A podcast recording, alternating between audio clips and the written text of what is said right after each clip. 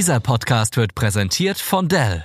Für Dell gilt schon immer, auf die Details kommt es an. So geht auch der neue Laptop Dell XPS bei Qualität und Stil keine Kompromisse ein. Sowohl für Konsumenten als auch Business-Anwender bietet der Hersteller innovative IT-Technologielösungen. Mehr über den Link in den Show Notes.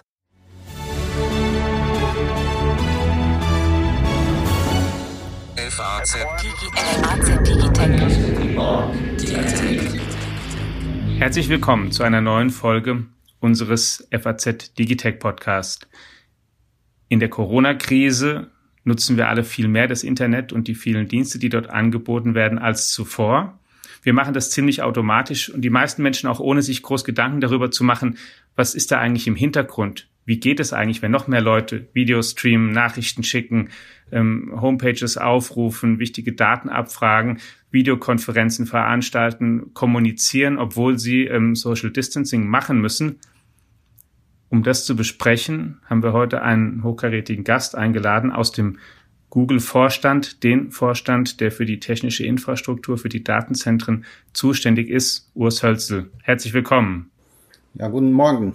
Von unserer Seite sind im Team sozusagen die Stammbesetzung, die Sie schon kennen. Alexander Armbruster ist mein Name, ich bin Wirtschaftsredakteur der FAZ und Carsten Knob, unser Herausgeber, auch für Digitales. Wir führen sozusagen durchs Programm und besprechen mit Herrn Hölzel, mit Urs, was ähm, der Stand der Dinge ist. Zu Beginn aber, weil ich viele unserer Hörer vielleicht auch noch nicht so gut kennen und wissen, was du geleistet hast. Du bist Employee Number 8, also der achte Mitarbeiter von Google, den Google jemals hatte, der dienstälteste Mitarbeiter mit Ausnahme der Gründer im Konzern, der erste Chefingenieur von Google.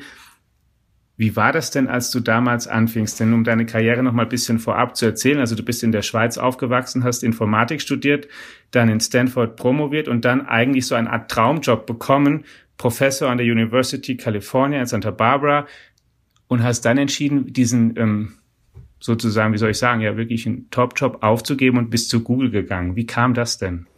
Ja, das, äh, wie das immer so ein bisschen ist, das ist ein bisschen Zufall, ein bisschen Glück und ein bisschen, äh, äh, äh also wirklich kein Plan, da war kein Plan dabei. Meine Frau hat äh, damals noch bei Stanford gearbeitet, ich habe in Santa Barbara gearbeitet, das ist ungefähr 500 Kilometer weit voneinander äh, weg und so nach fünf Jahren wurde das langsam etwas mühsam und ich habe mich umgeschaut, um um einen Job zu haben, äh, wo ich äh, mit dem Velo zur Arbeit fahren kann und nicht mit dem Flugzeug sozusagen. So habe ich das damals gesagt. Und in der Akademie ist es ja auch so, dass man nach fünf oder sechs Jahren äh, seine, seinen Tenure äh, Case macht, also sozusagen seinen Antrag für die, für die Dauerstelle. Äh, und ähm, der war bei mir schon, schon unterwegs und das war des, deswegen eine gute Art, äh, gute Zeit, um mindestens mal für ein Jahr irgendwas zu suchen, was dann eben näher äh, bei, bei, bei Stanford war. Und da habe ich mich so umgeschaut und bin dann via einen früheren Studenten von mir auf, auf Google gekommen. Eigentlich wirklich zufällig, weil ich hatte nichts mit der Suche zu tun früher in, in meinem Job. Was hat dich denn fasziniert an Larry Page und Sergey Brin, dass du gesagt hast, die Idee muss ich verfolgen? Das Gehalt kann es ja nicht gewesen sein. Die haben am Anfang ja überhaupt kein, kein großes Geld verdient. Und die 30 vernetzten PCs auch nicht. nee, ganz sicher nicht. Also das, das, also ich habe mich nach etwas umgeschaut, was, was interessant ist und wo ich das Gefühl hatte, dass ich was dabei lerne, aber auch wo, wo ich das Gefühl hatte, dass ich was Sinnvolles mach, machen würde. Und Google war damals schon äh, online, also man konnte das ausprobieren. Und es war ganz klar, dass, dass da wirklich was dahinter war, dass man äh, wenn man Stanford eintippt, effektiv Stanford findet. Das war bei den anderen Suchmaschinen damals überhaupt nicht so nicht. Und als ich dann mit ihnen geredet habe, äh, wurde mir eigentlich rasch klar, dass, dass sie wirklich an diese Idee glaubten und dass sie auch selber hochtechnisch und, und wirklich fundiert waren äh, in dem Gebiet. Und es ging also nicht darum, äh, das große Geld zu machen oder so, sondern wirklich die Suche besser zu machen, so dass wirklich Alltagsbürger sozusagen ohne Computerkenntnisse all die Informationen, die auf dem äh, World Wide Web damals schon war, äh, effektiv finden konnten. Und äh, das hat mich damals wirklich überzeugt. Sie hatten ein sehr kleines Team, aber das waren alles sehr gute Leute. Und im Vergleich mit den anderen Internetfirmen, die ich damals äh, besucht habe, da, da, das war wirklich Tag und Nacht äh, ganz unterschiedlich. Jetzt hast du ja auch relativ früh schon, oder ich sag mal, 1999 mal das erste, wenn man so nennen kann, Datencenter von Google gezeigt bekommen. Ein, ein Co-Location-Anbieter war das gewesen, Exodus, den es heute gar nicht mehr gibt. 30 PCs standen da in Regalen. Auf naja, mehr als zwei Drittel davon lief der Suchmaschinenindex, auf ein paar dann der Crawler.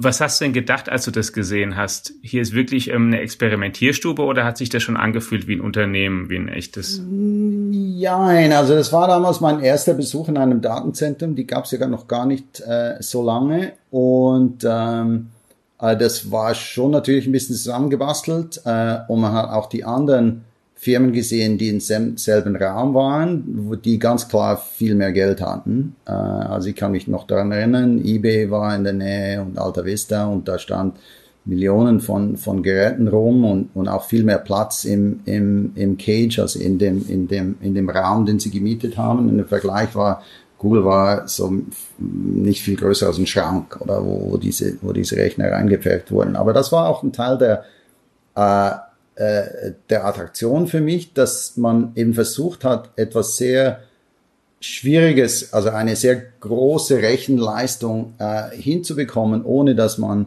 große Rechner kauft. Und das war damals noch relativ neu. Das gab es erst seit etwa fünf Jahren. Es war eine Idee, die war, kam von der University of California.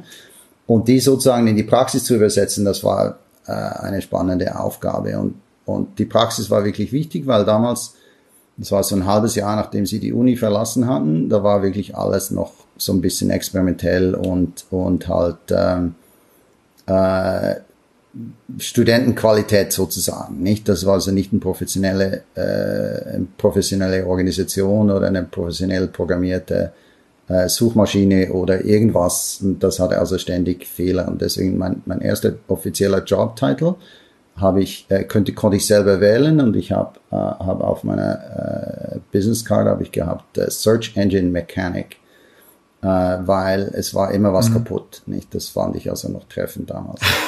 Carsten, du warst ja Korrespondent auch an der amerikanischen Westküste. Wie war denn da die Stimmung? Ist das was, womit man die Stimmung Ende der 90er Jahre insgesamt gut beschreiben konnte eigentlich da? Äh, also nach meiner Erinnerung ähm, äh, war die Stimmung Ende der 90er Jahre tatsächlich eine von ähm, Anything Goes und wir kriegen auch alles finanziert. Ähm, nur leider war es halt so, dass dieses äh, diese Ende der 90er Jahre Zeit dann ja auch zur Jahrtausendwende wirklich zu Ende ging und die Aktienmärkte halt einbrachen und als ich dann von New York nach San Francisco versetzt worden war, habe ich 2001 in erster Linie über Zwangsversteigerungen von ähm, Rechnern und Büroeinrichtungen berichtet und von irgendwelchen ähm, Gründern, die äh, von der Westküste wieder sich in ihrem Auto äh, zurück an die Ostküste bewegten, um irgendwas anderes zu machen. Und ähm, das war eine ziemlich miese Stimmung, ehrlich gesagt. Der Scott McNeely von Sun Microsystems hat äh, immer irgendwelche Durchhalteparolen ausgegeben und trotzdem wurde es immer schlechter und ähm, ja, ich kann mich aber auch noch erinnern, dass diese, ähm, dieses wachsende Google-Unternehmen ähm, gerade auch mit seinen ähm, Rechenzentren, die also aus, wenn man so will, vernetzten PCs bestanden, in den ersten Jahren sehr häufig Schlagzeilen gemacht hat. Ich habe da auch äh, bestimmt zwei, dreimal darüber berichtet, äh, dass das tatsächlich so eine auf den ersten Blick ziemlich simple Technik war, die da verwendet worden ist. Daran erinnere ich mich noch gut. Mhm. Und das war auch wirklich nötig für uns. Also wir hatten ja relativ wenig Geld. Äh, Google hat ein paar Monate nachdem ich angefangen habe, hatten wir 25 Millionen Dollar bekommen. Und wir mussten für die ersten drei, vier Jahre wirklich ständig sparen, weil ähm, das, das Rechenproblem hinter der Suchmaschine ist eben sehr groß. Und damals kostete ein langsamer PC noch 5000 Dollar. Ähm, da kann man sich also nicht allzu viel leisten und muss ja auch die Leute bezahlen etc. Und da haben wir also sehr viel wirklich auf die Effizienz äh, geschaut und auf die Kostengünstigkeit. Das war, das, das war ein großer Grund, dass wir das selber gebastelt hatten, weil es ging einfach nicht anders mit unserem Budget. Wie ging es denn von da ab, dann irgendwann den Schritt zu machen zum ersten echten Google-Rechenzentrum, Datenzentrum, was wirklich Google-only war und nicht geteilt auch mit anderen Anbietern, wie das, von dem ich vorhin erzählte? Mhm. Ja, das war, das, da kamen zwei verschiedene Sachen zusammen. Ähm, das war etwa fünf Jahre später. Ähm, bis dann war es einfach wegen der Internet-Bubble äh, billig Rechenzentrum zu mieten, weil nachdem die, die Bubble geplatzt ist, ähm, hat es massenhaft äh, leere Datenzentren gehabt. Und deswegen für die nächsten drei, vier Jahre, da, da haben wir einfach äh, gemietet. Und das war sehr billig und das ging alles nicht. Und dann haben wir eigentlich zwei Sachen gemerkt. Das erste haben wir einfach gesehen, dass es nicht mehr so weitergeht. Der Raum wird langsam äh, aufgebraucht. Das heißt, ähm, man kann da nicht äh, Datenzentrum aus dem aus dem Bankrottverfahren äh, äh, Verfahren sozusagen davon profitieren, dass die dass die halt eben billig sind. Und zweitens ähm, haben wir dann eben gesehen, dass wir eigentlich sehr viel für die Energie bezahlen, also für den Strom, und dass viel von dem Strom ähm, einfach verschwendet wird äh, durch ineffiziente Kühlung und alles andere. Äh, und das hat uns dann dazu gebracht, wieder aus Kostengründen zu sagen, okay, erstens mal ähm, können wir die nicht mehr günstig mieten. Da müssen wir also schauen, dass wir was bauen können oder was ersteigern können oder so. Und zweitens müssen wir den Betrieb der Datenzentren wirklich verbessern, weil damals hatten wir wahrscheinlich etwa Größenordnung 70 Prozent bis 80 Prozent mehr Kosten in der Energieversorgung, als es eigentlich nötig war. Und das hat dann dazu geführt, unser, unser erstes eigenes zu bauen, weil wir brauchten äh, den Raum und dann das eben auch anders zu machen, um wirklich auf die Energieeffizienz äh, zu gehen als Kostensparmaßnahme. Wie kriegt man denn das effizient heute hin im Datenzentrum? Mit welcher Technologie und braucht es eine bestimmte Größe eigentlich, ab der das überhaupt erst geht? Ja, es ist schwierig, das auf klein zu machen, einfach weil ähm, es gibt viele Sachen, die sind fix in einem Daten, sind mehr oder weniger Fixkosten in einem Datenzentrum. Nicht zum Beispiel, Sie, Sie wollen einen Zaun rundherum haben und, und, und ein äh, 24 Stunden Wache und so weiter. Und das ist mehr oder weniger Fixkosten egal wie groß, äh, wie viele Rechner Sie drin haben. Und deswegen, wenn Sie dann zehnmal mehr Rechner drin haben, kostet das zehnmal weniger äh, pro Rechner für, für den Zaun oder für den, für den Wächter sozusagen. Aber das Zweite ist auch, dass, dass vom Technischen her, von der Kühlung her, äh, muss man eine gewisse Größe, Größe haben, um die äh, äh, um, um den Bereich zu er, erreichen, wo es, wo es äh, effiziente Pumpen gibt zum Beispiel oder, oder, oder Kühlanlagen und so weiter. Und äh, aber über den Bereich drüber raus wird es dann nicht mehr besser. Das, das, also das erreicht man dann so nach, sagen wir mal, 10 Megawatt oder sowas ähnliches. Ähm, also 10 Millionen äh, Watt, das sind heute etwa äh, 2000 äh, Rechner oder sowas ähnliches. Hilft es, diese Rechenzentren irgendwo in skandinavischen Ländern ähm, hoch im Norden zu bauen? Ja und nein. Es ist so, ja, Datenzentren, die, die, die, das ist immer ein Kompromiss in der Lage, weil es gibt verschiedene Faktoren, die da den, den Einfluss haben, die, die Konstruktionskosten, die Landkosten, ähm, Energiekosten, äh, auch das Klima und so weiter. Das Klima ist gar nicht so wichtig, weil durch die Kühlung, äh, die wir brauchen, ähm, da kommt es drauf an, äh, was, äh, ich weiß nicht, wie es auf Deutsch heißt, aber äh, auf, auf, auf Englisch ist es Wet Bulb Temperature. Das ist also die Temperatur, nicht die Temperatur, die ihr äh, äh, äh, Thermometer angibt, sondern die äh, äh, Temperatur, wo Wasser verdampft bei der Luftfeuchtigkeit und der Temperatur, die, die draußen herrscht. Und mhm. die ist zum Beispiel auch in, in, in äh, vielen Teilen der Welt äh, niedrig genug, dass man relativ effizient ein Datenzentrum betreiben kann. Also unser bestes Datenzentrum zum Beispiel, das hat so ungefähr Größenordnung 8% Overhead, äh, also 8% extra ähm, äh, Energiebezug für die Kühlung. Und das ist dann vielleicht, sagen wir mal, in, in Finnland, also in einem idealen Lage oder in Belgien. Äh, aber wir haben zum Beispiel ein Datenzentrum in Singapur, furchtbares Klima für Menschen, also es ist immer 30 Grad und, und, und höhere Luftfeuchtigkeit ja, und also es ist ja. super schwül. Und dort ist unsere, ähm, äh, unser Overhead bei äh, Größenordnung 20 Prozent, 18 Prozent. Nicht, das ist also gar kein so großer Unterschied. Und das ist eben, weil auch in Singapur diese Wet Bulb Temperature typischerweise so um die 20 Grad ist. Äh, für die, die meiste, vielleicht nicht am Tageshöchsttemperatur, äh, aber für die meiste Zeit des Tages. Das heißt, dass man eben einen Großteil der Kühlung äh, durch die äh, Verdampfung von Wasser machen kann, auch in Singapur. Und das ist äh, sehr effizient. Und dann braucht man relativ wenig Leistung von, von effektiv Kühlaggregaten, die wie ihr, äh, ihr, äh, ähm, äh, ihre Kühlanlage im, im Büro dann halt eben äh, Energie verbrauchen. Hm. Ich kann mich erinnern, ich war mal bei EMC zu Besuch. Das ist ja ein großer Hersteller von Datenspeichern. Ist jetzt schon einige Zeit lang her.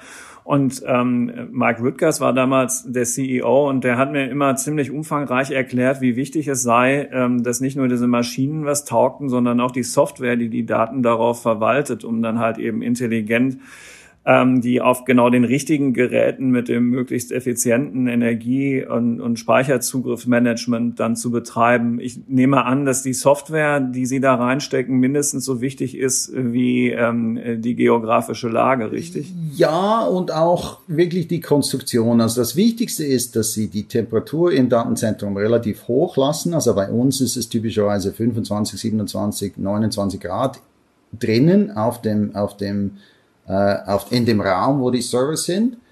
Und weil das dann viel einfacher zu kühlen ist mit der, mit der Luft, mit der Außenluft, als wenn Sie drinnen 18 Grad wollen. Und dann ist es schwierig, 18 Grad zu bekommen, wenn Sie in Singapur sind zum Beispiel. Das eigentlich, und die, die Art, wie die Kühlung äh, gemacht wird, das sind die zwei wichtigen Faktoren. Aber zudem, die Software oben drüber, wie man das verwaltet, hat, hat einen großen Einfluss. Wir haben zum Beispiel vor zwei, drei Jahren äh, ein, ein Paper geschrieben, wo wir beschrieben haben, wie wir äh, Machine Learning brauchen, um die Kühlung in unserem Datenzentrum noch weiter zu optimieren. Und das heißt, dass wenn man ein Datenzentrum hat, da hat es ja alle möglichen Pumpen und, und Ventilatoren und, und Kühltürme und so weiter. Und je nach Außenwetter, je nach Rechenlast, je nach Luftfeuchtigkeit gibt es eine andere Kombination von Einstellungen, die optimal ist. Und es gibt eigentlich viel zu viele Möglichkeiten, um für einen Menschen das genau richtig zu machen. Was wir dann gemacht haben, ist mit diesem Maschinen, äh, maschinellen Lernen, ist im Wesentlichen ein, ein Gebäude beobachtet für ein Jahr. Nicht hier schrauben wir dran rum, nicht verstellen den, den äh, wir haben einen Kühlturm mehr oder einen Kühlturm weniger. Hier ist was passiert und dann hat das System gelernt, selber vorherzusagen, welche Kühlturm jetzt äh, äh, wie stark laufen sollte für die momentane Situation, wie sie ist, diese Minute. Und, so, und diese Software hat uns zusätzlich noch etwa 30 Prozent oder so von der von der Kühlung äh, gespart. Und das ist auch was, was wir momentan kommerzialisieren für, für Bürogebäude, wo wir hoffen, dass wir mit demselben äh, äh, Ansatz eben in der Klimatisierung, in der Haustechnik von, von, vom typischen Bürogebäude auch etwa 30 Prozent oder so sparen können. Also das Software hat schon eine große Rolle drin, aber die Physik sozusagen hat, hat eigentlich die erste Rolle. Um aber die Zahlen nochmal zu sagen, meines Wissens, das waren auch, auch ein Paper oder Mitarbeit von ihrem, von ihrem KI-Unternehmung DeepMind, die sich das mit ausgedacht haben. Und es geht wirklich um 30 Prozent, was ja wirklich eigentlich eine substanzielle Größenordnung ist. Also 30 Prozent ist die Zahl Kühlenergie, die vermindert wurde durch Machine Learning. Und kommerzialisieren heißt also, dass sie auch an Angeboten arbeiten, das zu verkaufen für Unternehmen, die nicht Google sind, sondern und auch kein Datenzentrum, sondern zum Beispiel auch ähm, das FAZ-Gebäude hier in Frankfurt oder die Deutsche Bank in Frankfurt für solche Gebäude, dass da auch Applikationen denkbar sind. Genau, wir, wir arbeiten mit Partnern. Ich kann leider noch nicht genau sagen, wer das ist und wann das kommt, weil es noch äh, nicht öffentlich ist, aber wir arbeiten mit, äh, mit Partnern, die in der Gebäudetechnik heute schon äh, äh, äh, tätig sind, wo wir dann unser System sozusagen zu, ihr, zu ihrem dazu äh, äh, fügen können. Weil wie das funktioniert, ist wie man sich das vorstellen muss, ist, dass, dass das maschinelle Lernen, das lernt wirklich, wie soll ich genau den Thermostat einstellen oder wie soll ich genau die Pumpe momentan einstellen. Und der, die eigentliche Kontrolltechnik vor Ort ist unverändert und man tut also nur die, die, die Setpoints, also die, die Einstellungen der, der Kühlgeräte sozusagen optimieren, wie wenn man das von Hand machen würde. Und der Unterschied ist eben, dass es, dass es durch das maschinelle Lernen auch für ganz komische Situationen dann wirklich die optimalen Einstellungen findet und dann auch kein Problem ist, dieses Einstellung alle fünf Minuten wieder zu verändern. Da, dadurch gibt's eben die Effizienz. Okay. Ja, ich würde dann gerne mal nochmal anknüpfen an dem, jetzt ist durch die ähm, Corona-Krise die, die Internetnutzung stark gestiegen rund um die Welt, weil viele Leute im Homeoffice ähm, erstmal geblieben sind, viele Reisen abgesagt wurden, stattdessen die Leute eben über das Internet kommunizieren, Videokonferenzen abhalten und andere Formate, um sich dort auszutauschen. Also der Internet-Traffic hat gewaltig zugenommen. Wie hat denn das eigentlich ein, wie hält denn das ein Datenzentrum aus? Ist das ist das kein Problem, weil das sowieso sehr, sehr viele ungenutzte Kapazitäten hat? Oder oder musstest du an euren Datenzentren dann noch eine ganze Menge rumschrauben, dass sie jetzt auch diese, dieses noch, noch viel, viel stärkere Nachfrage plötzlich auch ausgleichen konnten, ohne dass es, zumindest wir haben keine wahrgenommen, größere Ausfälle gegeben hat?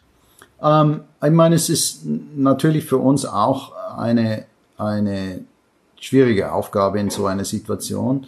Zum Beispiel, äh, angenommen, Sie wollen das, das Netzwerk ausbauen in, in Frankfurt aber jetzt, niemand kann in Frankfurt nach Frankfurt reisen, nicht? Oder, oder die, niemand kann ins Gebäude gehen, wo der, wo der Router steht, wegen, wegen Covid-Beschränkungen und so weiter und so fort. Nicht, das hat also für uns schon logistisch Probleme gegeben. Umgekehrt, ähm, die, der, was, was bei der Cloud das wirklich einfacher macht, ist, dass sie ein, eine Ansammlung von verschiedenen Anwendungen haben, die in derselben Cloud läuft und die gehen nicht alle gleichzeitig nach oben. Also sie haben zum Beispiel, äh, ja sagen wir mal, Videoconferencing gehabt. Das ist natürlich wahnsinnig nach oben gegangen. Also unser eigenes Videoconferencing-System hat, äh, ich weiß nicht, 30, 50 Mal mehr Traffic gehabt, als es noch im, im, im Januar der Fall war. Nicht? Das ist natürlich eine Riesenentwicklung. Aber umgekehrt haben wir, sagen wir mal, Kunden, die sind in der, in der ähm, äh, in, in der Reiseindustrie und der Air Traffic ist natürlich viel, viel kleiner als es vorher war, weil niemand reist. Nicht? Da haben wir also ein bisschen Ausgleich. Und dann das dritte ist halt, dass wir uns schon seit langem auf solche Sachen vorbereiten, weil die passieren im Kleineren eigentlich immer. Es gibt immer so kleinere Spikes oder kleinere äh, Probleme und so weiter. Und da trainiert man dann eben damit, ähm, das, das Personal, um wirklich gerüstet zu sein für den Fall, dass man das dann braucht. Nicht? Und deswegen konnten wir dann eben in vielen Orten gleichzeitig weltweit eben das, das Netzwerk ausbauen oder zusätzlich Rechner installieren oder äh, Sachen noch aus Asien, äh, äh, neue Chips oder, oder Disks oder, oder äh, Memory bringen, um, um unsere Geräte aufrüsten zu können und den, den, äh, äh, den Ansturm zu bewältigen. Und das ist äh, eigentlich gut gegangen. Was auch noch hilft, ist, dass gerade bei unserem Netzwerk ähm, wir halt schon seit 15 Jahren sehr viel drauf ähm, äh, uns konzentriert äh, haben, wegen YouTube unter anderem, aber auch wegen Google Maps und, und, und Gmail und Hangouts und die Suche und so weiter. Und deswegen haben wir ein sehr dicht verbundenes Netzwerk, wo wir auch unsere eigenen äh, Linien haben die meiste Zeit. Also wenn Sie zum Beispiel von USA nach Europa gehen, gehen Sie auf einem Kabel oder auf einem ein, auf einer äh, Fiber, wie sagen wir das auf Deutsch, Glasfaser, die effektiv mhm. exklusiv Google gehört. Die teilen wir also nicht mit jemand anderem. Deswegen ist es viel einfacher, dort ähm, äh, mehr Traffic aufzunehmen und einfach ein bisschen aufzurüsten auf mit den mit den äh, Netzwerkkarten auf beiden Seiten und dann haben wir zusätzliche äh, Kapazität. Also da unterscheiden wir uns eben sehr von, von, von den meisten anderen, weil wir wirklich weltweit ähm, unser eigenes Netzwerk, äh, Glasfaser, Glasfasernetzwerk haben. Und die Kapazität, die in diesen Glasfasern ist, die ist wirklich eigentlich unglaublich groß. Und da braucht man nie ähm, alles und das ist relativ schnell äh, zum, zum Aufrüsten. Und deswegen haben wir das überlebt sozusagen. Also deswegen hat es da keine größeren Probleme gegeben. Habt ihr schon andere Datenzentren jetzt in Auftrag gegeben zu bauen, weil ihr glaubt, dass diese höhere Nutzung auch was ist, was nach der Pandemie bleibt?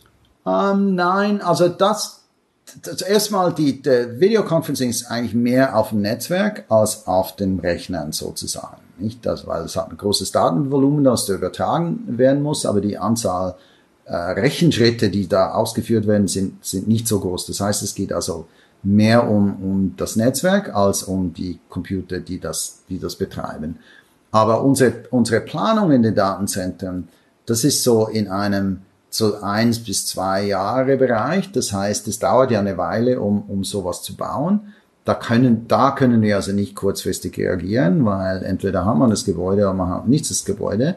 Und zusätzlich waren ja auch die Konstruktion von Datenzentren war ja auch beeinträchtigt in einigen Ländern, wo wir die, die Konstruktion einstellen mussten wegen, wegen äh, Covid-Vorschriften. Also da haben wir nichts, äh, nichts gemacht. Ich glaube, die, die Wachstum allgemein, das ist immer noch so im Rahmen, wo wir, wo wir sowieso äh, geplant haben. Äh, und ähm, im Netzwerk haben wir schon einige Sachen ausgebaut, die wir wahrscheinlich früher ausgebaut haben, als wir sie normalerweise sonst ausgebaut haben. Jetzt ist das natürlich auch nicht ganz leicht immer, weil einmal sowas wie eine Pandemie dazwischen kommen kann. Andererseits auch das politische Klima sich verändert hat auf der Welt. Ähm, ihr seid ja auch beteiligt am Pacific Light Cable Network und meines Wissens, aber bitte da auch ähm, korrigieren, wenn das nicht der aktuellste Stand ist. Die amerikanische Regierung untersagt nach wie vor, dass ihr dieses Kabel an Hongkong anbindet. Es ist jetzt bis zu den Philippinen gebaut und ihr kommt aber nicht weiterhin, also dahin nicht. Es ist im Prinzip was, was ähm, dann so nicht klappen wird komplett. Ja, ich meine das, aber das ist eigentlich die Ausnahme. Die, also äh, dieses, dieses Kabel ging ja von den USA oder geht ja von den USA zu den Philippinen, äh, zu Japan, mhm. glaube ich, dann zu, zu Taiwan und dann zu Hongkong. Und es ist nur der letzte Schritt von, von bis, bis nach Hongkong der uns nicht bewilligt wurde bis jetzt. Das heißt, der Rest vom Kabel funktioniert und, und hat auch all die Kapazität. Das ist also äh, eventuell lokal für Hongkong dann ein Problem, wenn man nicht die zusätzliche äh, äh, Leistung von Hongkong heraus in den Rest der Welt hat. Aber sonst im, im Globalen hat uns das nicht sehr betroffen, weil man plant die Kabel ja auch die, so, ein, so ein Kabel muss ja auch, braucht, braucht ja auch etwa zwei, zweieinhalb Jahre, um gebaut zu werden. Das heißt, da haben wir ständig neue Kabel, die, die äh, in der Pipeline sind sozusagen. Und man verlässt sich da nicht auf ein einziges und auf die Kapazität von einem einzigen, weil das Kabel kann ja auch unterbrochen werden äh, durch ein Erdbeben, ein Seebeben mhm. oder sowas ähnliches. Das heißt, man muss da noch auf anderen Kabel auch noch Kapazität haben. Deswegen hat uns das nicht sehr beeinträchtigt.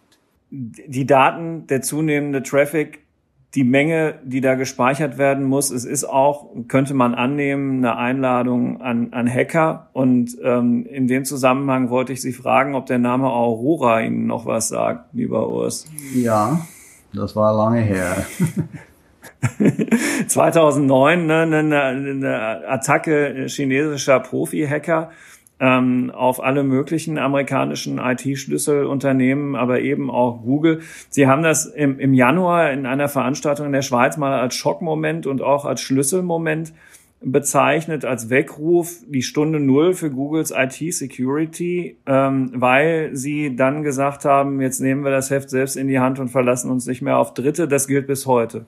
Ja, und ich glaube, der große Umschwung damals. Wir hatten schon damals natürlich auf Sicherheit äh, Wert gelegt, aber unser Feindbild sozusagen war der Hacker, der da irgendwie aus kommerziellen Gründen äh, bei uns eindringen will und, und, und was klauen will. Und wir haben nicht eigentlich mit, mit äh, äh, was heute State-Sponsored Attacks genannt wird, also mit, mit, mit Attacken, die von, von äh, Nationen finanziert und ausgeführt werden. Und das hat dann bei uns zu einem riesigen Umdenken und auch einem Aufrüsten äh, geführt. Und seitdem stecken wir wirklich wahnsinnig viel äh, äh, ähm, Aufwand in die, in die, in die Technik und in die, ins Personal für die Security. Also um Ihnen ein Beispiel zu geben, jeder Rechner, den wir bauen, der hat eine, einen kleinen Chip drin von Google gemacht und der beweist uns, dass es wirklich der Rechner ist und dass es die Software bootet, die wir wirklich raufgetan haben. Und das ist unabhängig von Intel und ist unabhängig vom, vom, vom Motherboard-Hersteller und das ist wirklich nur unser Chip und der überwacht sozusagen den Rest vom Server, um sicherzustellen, dass da wirklich die Software läuft, die wir raufgetan haben und nicht die Software, die irgendjemand anders äh, rauftun wollte. Nicht? Und wir haben das schon seit Jahren so gemacht. Gibt's kommerziell nicht, weil man sozusagen einfach nicht, äh, äh, äh, nicht paranoid äh, genug ist sozusagen. Und, und aber wir, wir sagen mhm. uns im Prinzip, wir können uns nicht leisten, nicht zu wissen bei jedem Rechner, dass wir wirklich beweisen können, dass der die Software hat, die wir wollen und nicht irgendeine andere Software, die gehackt wurde. Und das ist nur ein kleines Beispiel von, von wirklich Dutzenden ja. von solchen Sicherheitsmaßnahmen, die wir haben. Zum Schluss noch einen ganz praxisnahen Rat an Privatanwender, die jetzt Sicherheitssorgen haben. Was, was würden Sie denn einem Privatanwender raten, mit welchem Laptop oder Programm oder wie auch immer man ins Internet gehen sollte? Ähm, ich glaube, das Wichtigste, was sie tun können, ist einen Security Key zu bekommen. Den gibt's von Google, gibt's aber auch von anderen Herstellern. Das ist ein Standard, den wir ge äh, geschaffen haben, der im Prinzip verhindert, dass äh, sie ähm, ihr Passwort verlieren. Und es ist so ein kleines Ding, das müssen sie im Prinzip nur brauchen, wenn sie ein neues Gerät äh, äh, äh ihren Account auf ein neues Gerät tun wollen und das verhindert bei uns. Ähm, wir sehen das bei uns Geschäftskunden. Das ver vermindert die Chance, zu gehackt, gehackt zu werden, mindestens um einen Faktor 10.000. Also vielleicht noch mehr. Wir sagen vielleicht, weil wir können das im Prinzip nicht messen von unseren Geschäftskunden, die einen Security Key brauchen, wurden noch null gehackt. Äh, also äh, durch ein, ein Phishing Attack. Das ist also das alles, Allerwichtigste. Das zweitwichtigste würde ich sagen, ich selber habe ein Chromebook, weil es ein viel einfacheres, ein viel einfacher Laptop als, als, als andere Laptops, hat weniger Software drauf, macht weniger, gibt zum Beispiel keine Downloads von Programmen und kann deswegen auch äh, keine Viren haben. Äh, und ich glaube, mit der Kombination, also Chromebook und ein Security Key, sind sie im obersten Prozent der der, der Sicherheit, würde ich sagen, und sind wahrscheinlich sicherer als zum Beispiel die FAZ äh, IT selber ist als, als Konsument. Da, das ist ja ein Ding. Äh, das wird Microsoft jetzt ärgern. Bei uns ist alles in der Azure Cloud. Aber das äh, lassen wir. Also äh, Alex, da bleibt uns ja nur noch vielen Dank zu sagen, oder? Genau, und eine sozusagen auch noch in die Zukunft gerichtete Frage, die möchte ich schon stellen, oder beziehungsweise zweigeteilt.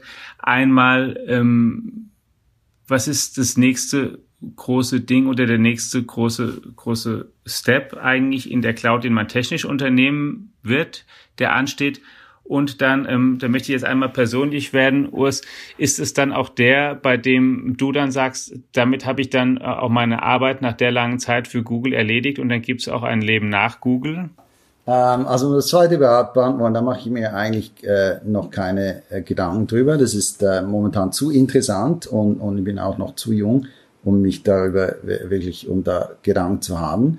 Für das erste, für mich persönlich ist eine der großen, großen Herausforderungen, aber wirklich eine großen Chancen der Cloud, ist, dass es die die ähm, äh, die ökologische äh, Seite der ganzen IT wirklich grundlegend ver, äh, ver, verändern kann und zwar verbessern kann. Nicht? Und zwar äh, haben verschiedene Studien gezeigt, dass wenn Anwendungen von einer Privatfirma äh, on-premise zu in die Cloud äh, verlegt werden, dass dort der Energieverbrauch um ein Mehrfaches zurück, zurückgeht, weil die Datenzentren sind viel effizienter, die Server werden effizienter äh, betrieben und dann eben die Software obendrauf äh, ist auch viel effizienter. Und zusätzlich sind eben Cloud, einige der Cloud-Anbieter, ganz sicher Google, heute schon äh, 100% äh, auf erneuerbare Energie äh, betrieben. Also Google ist heute der größte ähm, äh, private Käufer von erneuerbarer Energie, um eben all die Datenzentren und auch die Offices zu haben. Und dort sind wir aber immer noch nicht ganz fertig, weil wir eben noch nicht wirklich 24 Stunden am Tag, jeden Tag mit erneuerbarer Energie laufen äh, können, weil die Energie ist ja variabel mhm. und, und manchmal gibt es keinen Wind oder keine Sonne und dann braucht man noch den, den Normalstrom. Aber ich glaube, die Cloud hat auch die, die Chance, zu den ersten Industrien zu gehören, die dann vielleicht in 10 Jahren, 15 Jahren an, an vielen Orten schon praktisch wirklich 100 Prozent der Zeit mit erneuerbaren Energie äh, laufen kann, weil es uns eben unter anderem auch möglich ist, die Leistung ein bisschen anzupassen, je nach Ort und je nach Tageszeit auf die äh, Ergebnisse. Und das ist was, was für mich eine größere Herausforderung, Herausforderung ist. Wir haben da auch ein Paper geschrieben darüber kürzlich, wie wir das so machen, weil das eine Riesenchance ist, die IT-Industrie wirklich auf einen viel besseren Stand zu bringen. Du hast das mal verglichen mit der ähm, industriellen Revolution, wo zuvor ja viele Unternehmen ihren eigenen Strom hergestellt haben und danach auch dazu übergegangen sind, das von zentralen Kraftwerken eben machen zu lassen, weil die es effizienter können. Das ist sozusagen das Pendant, was sich jetzt hier im Digitalen abspielt. Ja, lieber Urs, dann sagen wir vielen Dank für deine Zeit. Und Ihnen, liebe Hörerinnen und Hörer, vielen Dank, dass Sie eingeschaltet haben. Einmal mehr.